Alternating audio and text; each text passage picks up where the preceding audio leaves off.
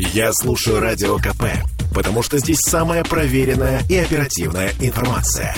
И тебе рекомендую.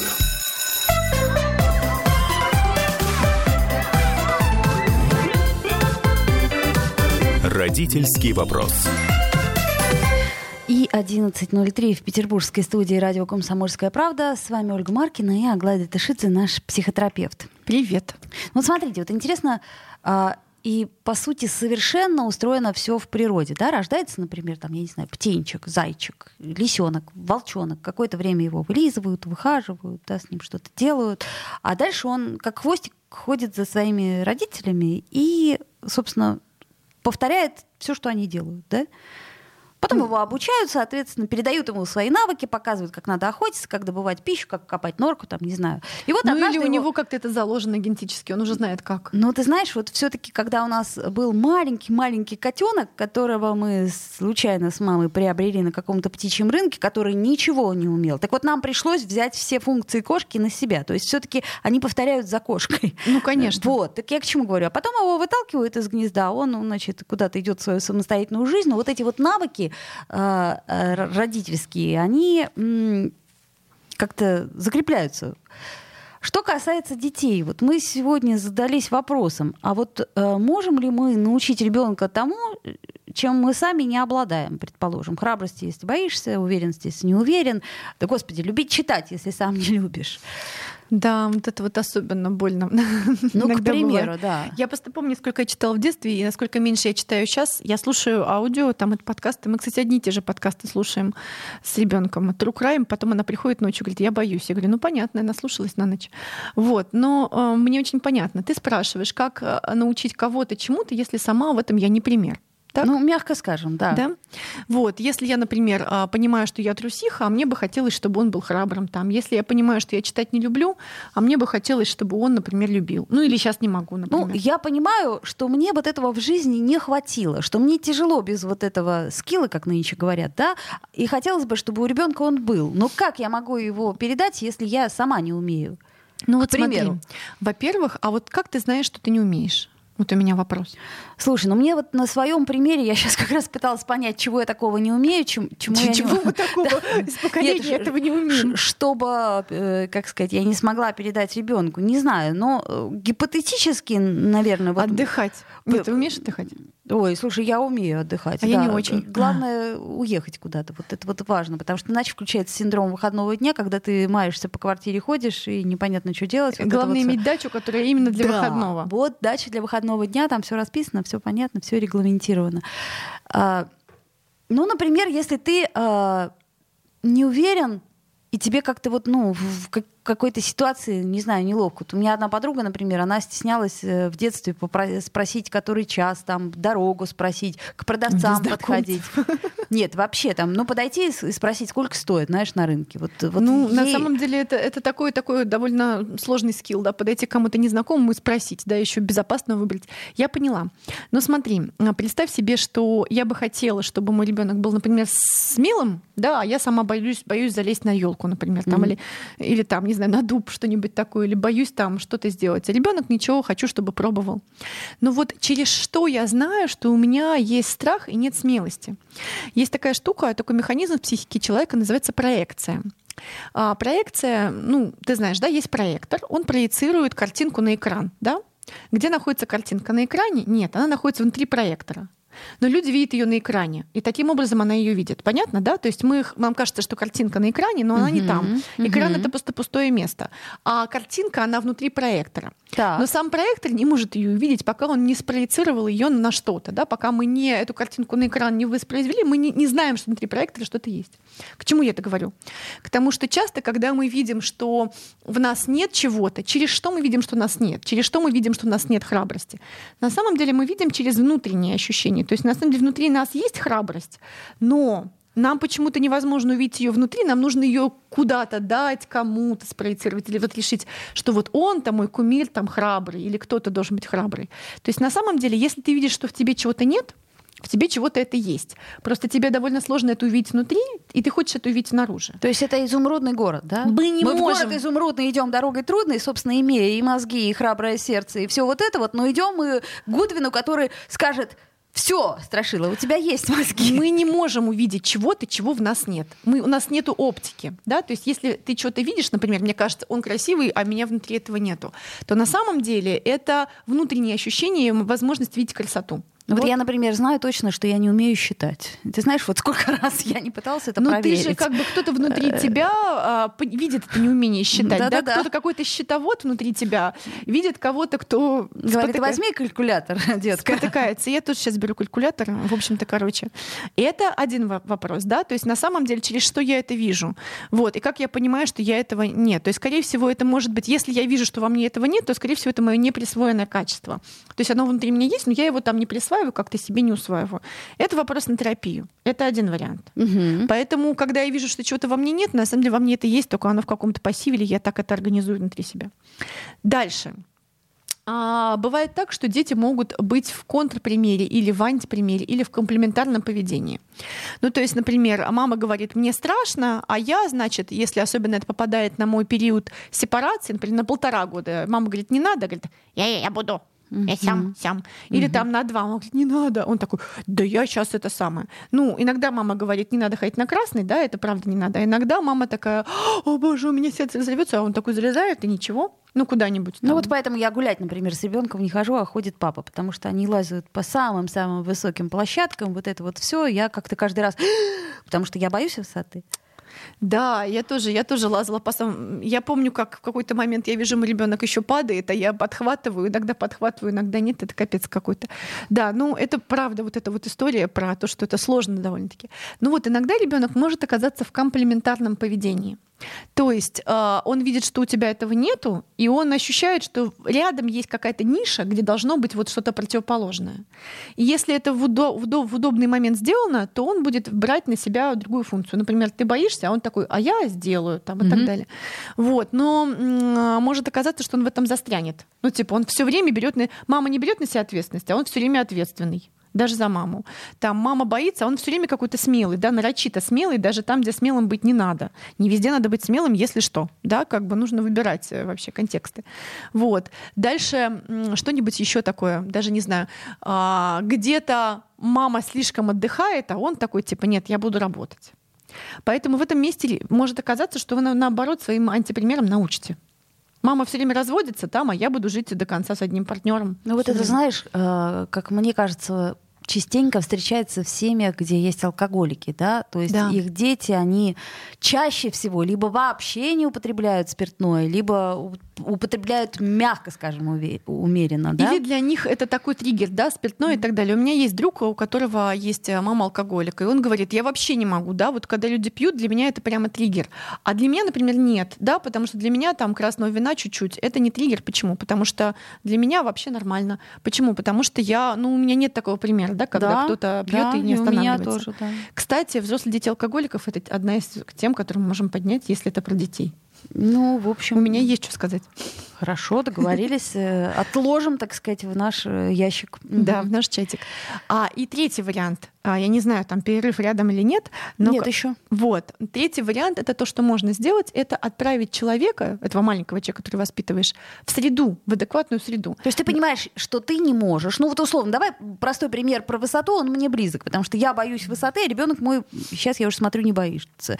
Ты его, соответственно, отправляешь на скалолазание, но не с собой, а с дедушкой да, или, или с папой. там у тебя нету каких-то так, как тебе кажется, мужских качеств, но ты видишь какого-то спортивного тренера, у которого есть и твой мальчик туда отправляется. Ты, например, мама-одиночка. Это классика вообще. А, ну вот, или да, вариант, то есть, да. или ты создаешь такую среду, у нас есть семейный лагерь, я про него не, успев, не устаю говорить, и там очень много разных людей. И мне очень важно, чтобы в среде были разные люди, чтобы были разные примеры. Да? Можно так, можно так, можно так. И ты смотришь, как разные взрослые люди по-разному решают эти вопросы.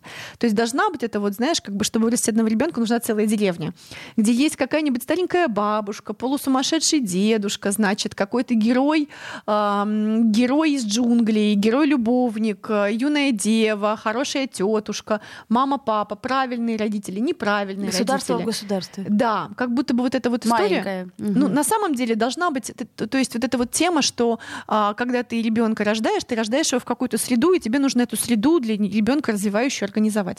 И тогда, ну, высокая норма, да, ты говоришь, хватает из воздуха, да, соответственно, он оттуда на, нахватает чего-то.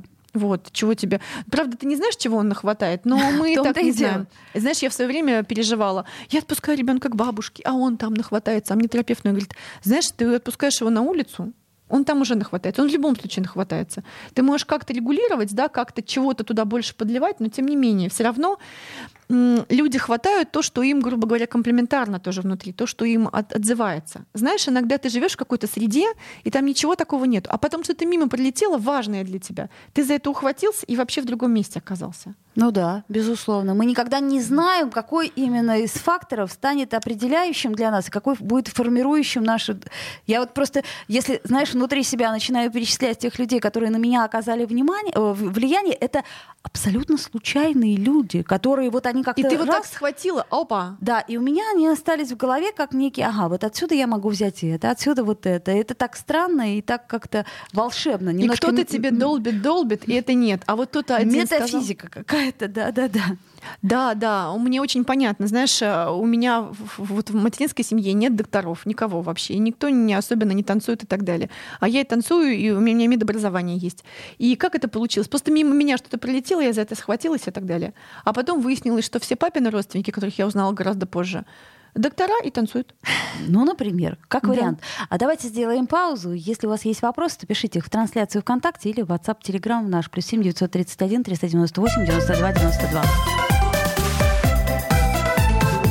Родительский вопрос. Слухами земля полнится. А на радио КП только проверенная информация. Я слушаю «Комсомольскую правду» и тебе рекомендую.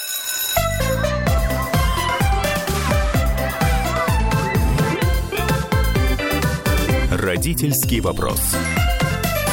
Вновь возвращаемся в эфир. 11.16. Мы в прямом эфире пытаемся разобраться, насколько мы... м, Во-первых, наше собственное видение, э, как это сказать, своих несовершенств. То есть э, ведь не все же нам необходимо, да, но вот есть какие-то вещи, для кого-то ценностью является одно, для кого-то другое, да, вот, например, для тебя там одни ценности, которые ты считаешь помогают жить, помогают там строить, э, я не знаю, там бизнес, карьеру, там отношения человеческие, Ага. а для меня, предположим, совершенно другие, и, соответственно, у меня, мне кажется, что вот, ну, не хватает вот ребенку вот этого или вот этого, а у тебя, э, предположим, другое видение, то есть это такая очень неуниверсальная формула.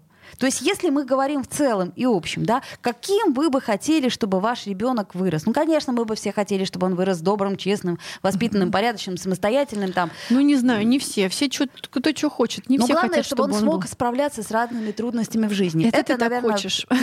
Я говорю, что вот если тебя спрашивают, да, у тебя же все равно есть какой-то внутренний. Главное, чтобы ему было не тяжело. Главное, чтобы он был счастлив. Но это, наверное, формула такая универсальная. Ну, универсальная, но опять же, да, вот это вот кто что хочет. У кого разное, знаешь, вот у моих родителей было такое понимание моего счастья, что мне так не подходит, понимаешь? Такое понимание любви, что мне так не подходит, поэтому кто чего хочет. Но смотри, а я бы вот вернулась к теме. Я вот знаешь, о чем думаю, что еще иногда, когда у тебя чего-то нет, а тебе приходится научить ребенка, то тебе приходится это в себе увидеть, развить или как-то, знаешь, типа взяться и сделать, да. Например, до какого-то момента, до подросткового возраста, а, ну, а, нет, даже нет, до трех лет довольно важна материнская фигура. Или тот, кто вот является матерью, вот это, в которого можно прийти, побежать, там, поплакать и так далее. Этот человек потом тоже очень важен, и он все время важен. Но есть дальше отцовская фигура, например, которая а, потихонечку развивается, и это такая фигура, которая отвечает за выход во внешний мир, а, успешность, вот эту вот бизнес-часть, там, взаимодействие и так далее, да. Вот, и, соответственно, представь себе, что есть мама, которая, например, когда было ребенку 5, как я, разошлась с мужем, да? И где же этот папа, который отвечает за внешний мир там и так далее, там выход туда же и так Ну, то далее? есть он гипотетически есть. Нет, он- нет, он, он физически, и, практически есть, есть, но он но есть не каждый день. Не да? каждый день и не в каждую минуту, когда он необходим, что надо вот срочно что-то пример. ре- э, решить. Типа вот такой пример. И чем занимаюсь я сейчас? Ну, это и часть моей жизни сейчас, да? Я куда-то езжу на машине, выхожу на, во внешний мир, там, прихожу на радио, бизнес делаю и так далее.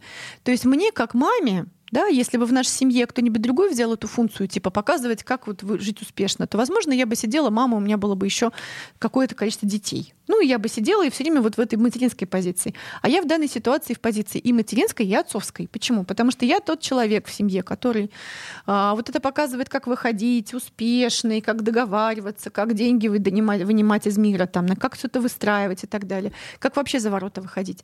Ну так вот, к чему я это? Это не к тому, какая крутая, да, а, а к тому, на самом деле, что тебе приходится осваивать новые вещи, когда ты понимаешь, что твоему ребенку это надо. Ну подожди, ты сейчас говоришь о том, что э, это многие могут. Я бы сказала, что нет, что это не так, что, э, как сказать, перед, э, ну, многие женщины, оставшись в такой же ситуации, да, они, наоборот, теряются и становятся слабее. Ну, э, кто как. Но на самом деле, ну, когда у тебя есть маленький ребенок, да, в какой-то момент получается, что ты все равно берешь себя вот так в руки, и что ты делаешь? Ну, либо ты совсем. Либо не берешь. И, и ребенку приходится э, брать взрослеть, тебя. да, раньше времени брать на себя. И вот это. тема ВДА как раз допрашивается. Это люди, которые взяли на себя, за себя из за того парня, а, соответственно, ответственность. Вот. А еще знаешь, о чем я думаю? О том, что нам бы хотелось, чтобы ребенок умел то, то, то, и желательно, чтобы его научили мы, и вообще, чтобы он научился.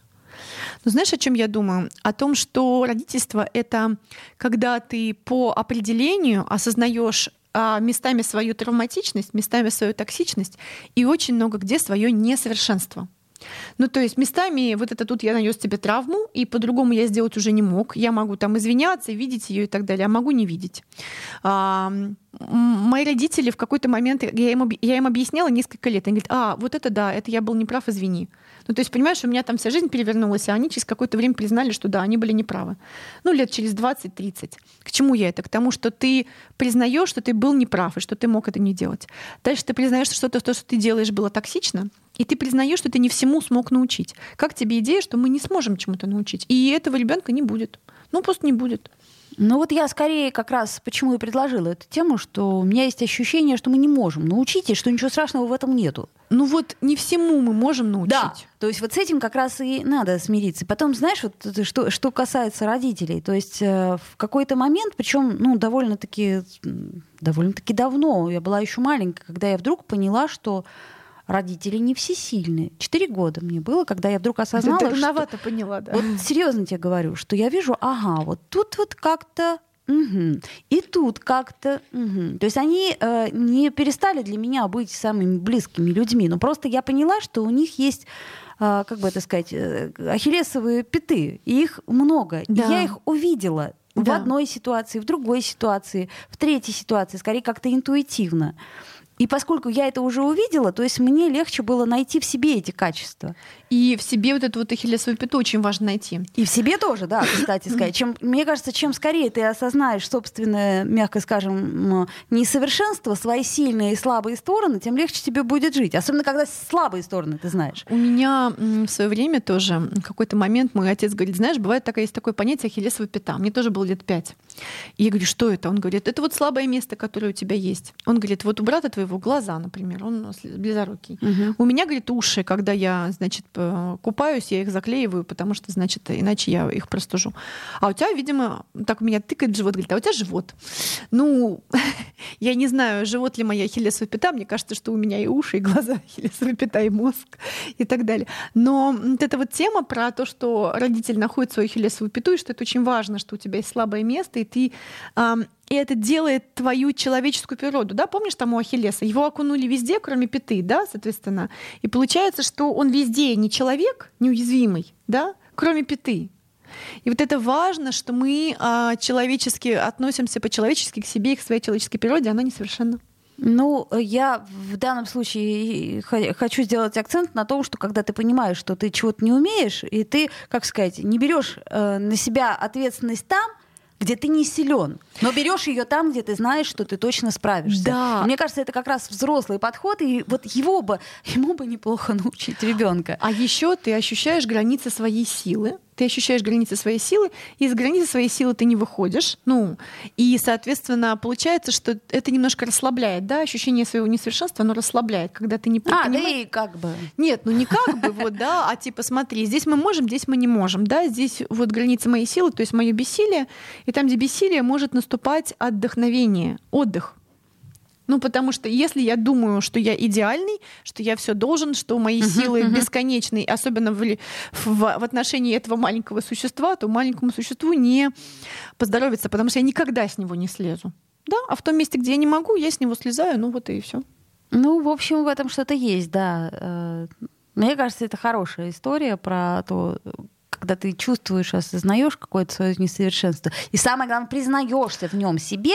И вот опять-таки, насколько нужно признаваться в слабости э, своему ребенку, понимаешь? Вот тут есть момент. Это сильно зависит от того, какая слабость и так далее, да. То есть э, в данной ситуации по возрасту, да, есть маленький ребенок, э, который плачет, э, ему, не знаю, полгода, нужно ему поменять подгузники, а ты подходишь и признаешься ему в слабости. Я не могу. Я не могу, ты понимаешь? А он плачет и думает. Тебе полгода иди уже таксовать, все, короче, мы не можем ничего. Ну, в каком-то смысле это иногда разочарование, что родитель не всесильный всесилен, да, то есть что такое родительская вот эта вот э, всесильность и, э, как это сказать, целость? Это, это твое базовое чувство безопасности. Да, но если он слишком всесильный, то ты потом не сможешь от него отсоединиться и пойти уже своей дорогой и, и к своим э, как бы сиблингам или там какие-то на горизонтали к своим друзьям, потому что родитель занимает все.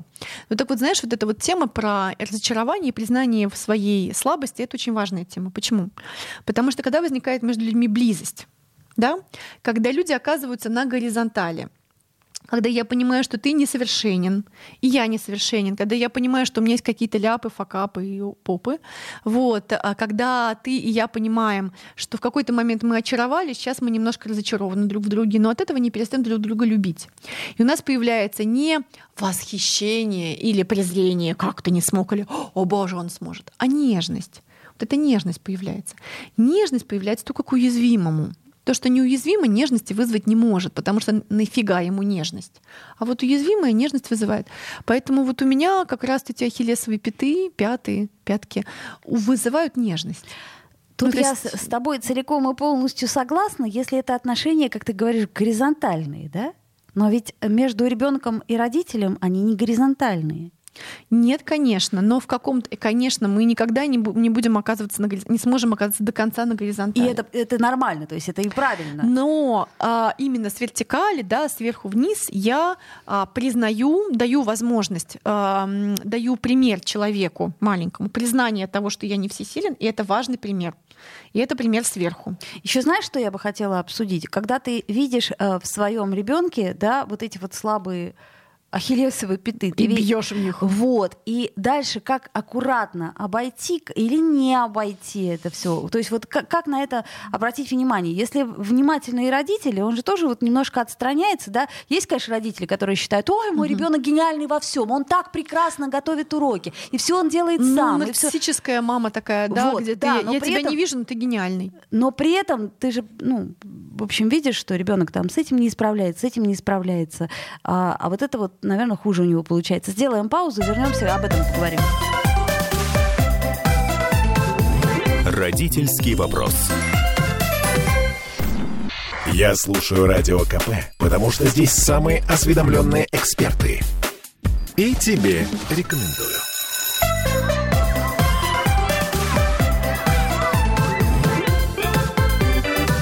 Родительский вопрос. Вновь мы возвращаемся в эфир. И напомню, что с нами наш психотерапевт Аглайда Тышедзе. И мы продолжаем нашу тему, а, как научить ребенка, можно ли научить ребенка тому, чему сами, так сказать, не, не, не владеем, не умеем, не обладаем. И вот э, подошли мы к вопросу, когда ты вдруг видишь, ну хорошо бы, если бы ты это видел, что твоя ясочка, твой ребенок, твое солнышко, котенок и прочее, ага, вот в этом очень слаб. Да. Во-первых, это трудно признать, да, но, честно говоря, нет, это не трудно. Мне не трудно признать. Я просто вижу это вот как, как э, отстраняясь абсолютно прохладным взглядом. Я смотрю и думаю, так, вот здесь вот он явно справится. Вот здесь он нет, он не справится, и тут надо что-то делать. А вот тут даже я не знаю, нужно ли помогать, потому что, ну, не заложено. Вот а это. тут, может, и не надо ничего делать. Вот. Хороший вопрос. Знаешь, есть такая тема о том, что нужно развивать то, что у тебя не получается, а другая тема, что нужно развивать то, что у тебя получается. И, короче, и одни, и другие как-то преуспевают. Ну, то есть это одна стратегия работает, другая. Если бы, понимаешь, была одна правильная стратегия, то все бы делали одно и то же, как вот эти кошки или собаки. Да, они делают одно и то же и рожают одинаковых кошек. А люди гораздо более вариативные, чем кошки. А, Вот. И да. в этом их проблема. И сомневаются. Еще Кошки же не сомневаются вообще, а, а люди сомневаются. Короче, чем ты менее примитивен, а, прошу прощения, я люблю кошек, если что, то тем, тем Да ладно, тебе ну. сложнее, тем ты при- больше сомневаешься. Короче, знаешь чего? Вот э, это очень важная штука. А, мы сегодня с тобой в перерыве говорили про вот эти вот правила Кларисы Пинколестес, и она пишет о том, что очень важно, чтобы твой близкий человек знал твои больные места и в них не бил. Да? Почему? Потому что, ну, ну, блин, потому что. И вот эта тема как будто бы очень важная, чему важно научить. А, видеть свои а, нежные и слабые места и не бить в них, и не, не бить себя головой об стенку за это. Видеть нежные места ребенка и не бить его головой об стенку за это, и не тыкать в них. Потому что есть же этот фильм про барабанщиков «Одержимость», когда там вот преподаватель все время, значит, в больные места тыкает, чтобы ты стал еще гениальнее. Да? Ты можешь быть гениальнее, а ты можешь вообще закопаться. То есть кто что. Соответственно, к чему я это говорю? К тому, что очень важно научить бережному обхождению с больными местами. Своими, да, когда ребенок тебе тыкает, а ты говоришь, не прыгай у меня на животе, мне больно, не надо так делать. А, с его больными местами. И это очень пригодится ему в близких отношениях, потому что у его краша, да, точно будут больные места. И если этот человек будет тыкать в больные места, да, то есть либо это у них так принято, они тыкают в больные места и, и за счет этого живут вместе. Но я так бы не хотела. Либо они бережно относятся и через это, может быть, даже исцеляют эти больные места рассматривают их, уточняют, э, мажут маской там и так далее, укутывают а, и внимательно относятся, потому что а, ну нет ничего более, как это сказать, э, проводников в близкие отношения, чем когда кто-то увидел твое близкое э, нежное место и для этого нежного места принес тебе что-то мягкое. Ну, да, я просто думаю, насколько родители, тут, тут же еще, знаешь, вот э, мы же все, опять-таки, не сдержаны, несовершенны, и в конфликте мы можем как раз вот ту грань перейти, да, ну, взрослые люди это часто делают, когда ты знаешь больное место, как ты это назвала, твоего краша, и в какой-то последней точке ты именно на него как последний аргумент не сде... уже все, перех... как это, Ну, гиря до полу дошла. Ты понимаешь, что этого нельзя делать. Ты Ну, точно знаешь, что вот именно об этом нельзя говорить вообще никогда. Мы все несовершенны, но я не согласна, что мы все не сдержаны. Кто-то слишком сдержан, и это его проблема. А кто-то совсем не сдержанный, это тоже его проблема. Да? Знаешь, о чем я думаю? Это какой-то большой э, ас- пласт о том, как правильно ругаться вообще, да, и о том, как правильно быть в конфликте, и о том, как вообще бы хорошо бы, как пока вы не в конфликте, договориться о том, как вам быть в конфликте, да, и о том, э, что ты много-много раз разрушил много-много отношений, делая вот такие вещи. Ты просто говоришь про больное место. Ты даже не нажимаешь, да, ты просто говоришь, да у тебя там, не знаю, там волос мало, ну не знаю, что-нибудь какую-то фигню, да, или там, да у тебя там до сих пор там, да ты там до 15 лет писался, что-нибудь такое, что ты знаешь еще про человека, что он тебе сказал свое какое-то сокровенное. Да, да у тебя там-то проблемы, и там проблемы. Ну, у всех проблемы, да, и что? Ну, а Вот. вот. с ребенком как этого избежать? То есть, Ну, это невозможно. Я, знаешь, о чем думаю? О том, что важно отдыхать, пока ты не устал. Важно в какой-то момент понимать, что если у тебя сильно много эмоций и тебя затопляет, ты должен сказать, так, ша, сейчас я пойду, потопаю, похлопаю. Я ребенку просто говорю, знаешь, ребенок, я сейчас очень напряжена. И если ты сейчас будешь ко мне подходить, ты сейчас прямо огребешь.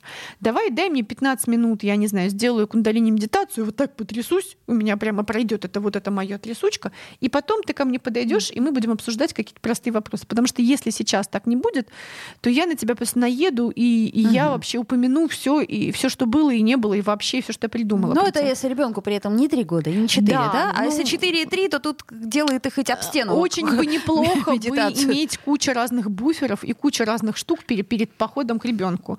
Да, ну то есть понимаешь, Заранее сделать, как ты это называешь, кундалини медитацию. вот а, обсудить само, самой собой, что да, то есть, ну знаешь, от чего, как это работает на самом деле, когда ты до, до хрена отношения уже испортил этим своим невоздержанным, да, а, кусочком, да, и, соответственно, и ты видишь, и еще как ты видишь или вспоминаешь, как родители, будучи невоздержанными, с тобой, соответственно, были. У меня в какой-то момент сейчас мне мой ребенок уже говорит, я не виновата, что у тебя плохое настроение, что ты устала на работе. Что ты на меня-то? Я такая думаю, да, что это я на тебя-то? Вообще это к тебе не, относ... не относилось на самом деле. Вот, но у меня мой ребенок может так сказать, не знаю, откуда у нее такие скиллы, она и в три года Ну, могла она сказать, взрослая, да. она и в три года могла сказать, мама, стой, я не это имела в виду. И я так, когда меня, знаешь, останавливает, я такая стою. Ну, то есть она, я не знаю, откуда так, то есть там мне такой ребенок попался. Но, короче, в общем, знаешь, я думаю, что все правила техники безопасности написаны кровью. Да? И э, чьей-то или твоей. Как-то вот, знаешь, неутешительно это звучит. Неутешительно, Давай, но тем э, не психотерапевт Аглая Шиза, придумай что-нибудь более позитивное, что нет, оно как-нибудь все само по волшебству, а не правила безопасности крови Они придуманы. написаны кровью, да, А. и часто как бы хорошо, если твоей, часто еще кого-то. Ну или неизвестно, что хорошо, Да понимаешь? ладно, но и мы же слушаем какие-нибудь там лекции по психологии, мы же читаем книжки, как воспитывать детей, мы вот тебя слушаем. А потом мы делаем, а, идем то же и самое. И убиваемся об стену и делаем все не так. Пример тебе расскажу. Да. Давай. А, а, у нас есть семейный лагерь, и, значит, и там в какой-то момент люди хотят дать мне обратную связь. И когда я, значит, выхожу в общее поле, я готова. Но иногда бывает так, что я раньше, сейчас я уже так не делаю, хожу в общую баню или в туалет иду. И иногда, когда я иду в туалет, очень не хочу в туалет, или в бане. Мне люди по дороге хотят дать обратную связь, типа тра-ля-ля-ля-ля-ля-ля, Аглая, там. это не смешно. И в какой-то момент... Нет, это смешно. Это смешно. В какой-то момент я говорю людям, последний день, если вы видите ведущих, они идут в туалет или в баню, они раздеты, не нужно им рассказывать, как вы им благодарны и так далее. И я захожу в баню, там никого нету, и я раздеваюсь абсолютно. Там, знаешь, такая полевая баня, тазики, э, песок, там же палатка какая-то. И начинаю мыться, и подходит ко мне женщина, понимаешь, лекция прошла полчаса, да, и начинает мне рассказывать, как она мне благодарна и какой я важный человек ее жизни. И я говорю, слушай, ты видишь, что я сейчас голая до пояса? Ну, как бы я моюсь, и тогда контекст, видишь, она говорит, мне не важно, я сейчас тебе расскажу. Вот, и потом она стоит, стоит, говорит, я поняла, для кого ты читала эту лекцию. Оказывается, для меня. Ну, то есть, понимаешь, вот эта вот история, когда ты что-то показываешь, а потом все люди делают и идет, наступают несколько раз на эти грабли, чтобы полбу получить. И тогда уже через несколько раз, если у них нормально все, у них там нейрогенез работает, они там это могут понять. Понимаешь? К сожалению, это работает так. Ну, если бы это работало по-другому, я была бы счастлива. Ну, то есть, если бы можно было бы сказать, так не делай, и все так не... Ты понимаешь, ну, когда людям говорят, так не делай, а они сразу так не делают. Да, в особенности дети. Это же совсем замечательно. Ты, да? они именно это и делают. Ты им говоришь, не делай так, они делают ровно это. И на следующий раз, и через раз, и через два раза, и через три, и через Мало десять. того, если ты хочешь, чтобы они что-то сделали, ты им говоришь, так не делай. А если ты, э, как это сказать, потому что я вот сейчас думаю, надо сказать, так не делай, так не делай, а потом сейчас думаю, ну сейчас я скажу, так не делай. Это же прямая инструкция. Да. Подсознание не знает. слова. Смотри, вот там вот розетка, там ток электрический. Если ты туда сунешь шпильку, то Пуговицы Куда уши, а ты? это идея, подумали дети, да. да, это идея. Вот в чем дело. То есть э, самое страшное в нашей жизни то, что ни на что нет инструкций. Ну, психотерапевт это, конечно, хорошо, Есть но, инструкция, но тебе нужно проверить, так ли это работает. но видишь ли, если еще с розеткой это относительно безопасно, гипотетически можно проверить, но я проверяла руками брата. О, Господи, ну так же, но для этого же есть родители, чтобы они в какой-то момент тебя в последний момент, или чтобы ты вот это, и чтобы ты как будто бы допрочувствовал, но тебя желательно не убило. Вот это вот как бы они же для этого, ты разве своего ребенка вот так не вынимала много раз откуда-нибудь? э, Ну, естественно, Сто естественно. 500 раз, когда он уже... Я из бассейна ребенка вынимала, Ой, идет, да, идет, да, и да. шух, Да, там. у меня ребенок долгое время был уверен, что он умеет плавать, и все. Я говорила, нет, подожди, давай вместе. Да, он тонет, я его достаю, он тонет, я его достаю. Ну вот да, вот так плавает, ну как бы умеет при помощи мамы, да. Я помню, как я то с другого угла бассейна просто, э, значит, дельфинчиком прыгаю и достаю. Она даже не успела испугаться. Просто потому что раз и два — это капец. Э, Да, не, надо, я- не хочу вспоминать даже. Да, это я тоже помню. Ну давай подытожим, у нас меньше минуты остается. Стало быть, когда мы а, чему-то пытаемся научить того, т- тому, чего не умеем сами, мы развиваем свои собственные какие-то дополнительные скиллы. Вот даже поделки делаешь и думаешь, господи, Да, и, И так, если не опа! умеешь, можно создать среду. В конце концов, можно научиться. Или признать свое, что не умею. Ну, не Признать, умею, но хочу нет. попробовать научиться. Иди Тоже, куда-нибудь, учись там. Ну, к примеру, то есть я к чему говорю, что вот там математику, когда ребенку объясняешь, да, начинаешь потихоньку и сам понимать. Об этом и есть сепарация, что родитель чего-то не умеет, надо идти от него куда-то дальше. Да, и, собственно, не все и всегда мы обязаны уметь. И так же, как наши родители, они в свое время тоже не были обязаны и сейчас не обязаны знать э, ответы на все вопросы. А грустно, но факт. э, Это Аглая Датышидзе, наш психотерапевт. Мы ведь продолжаем готовиться к Новому году, вспоминаем все проблемы, которые существуют, и их вываливаем на вас. Ну и в следующий раз, как всегда, в понедельник встретимся.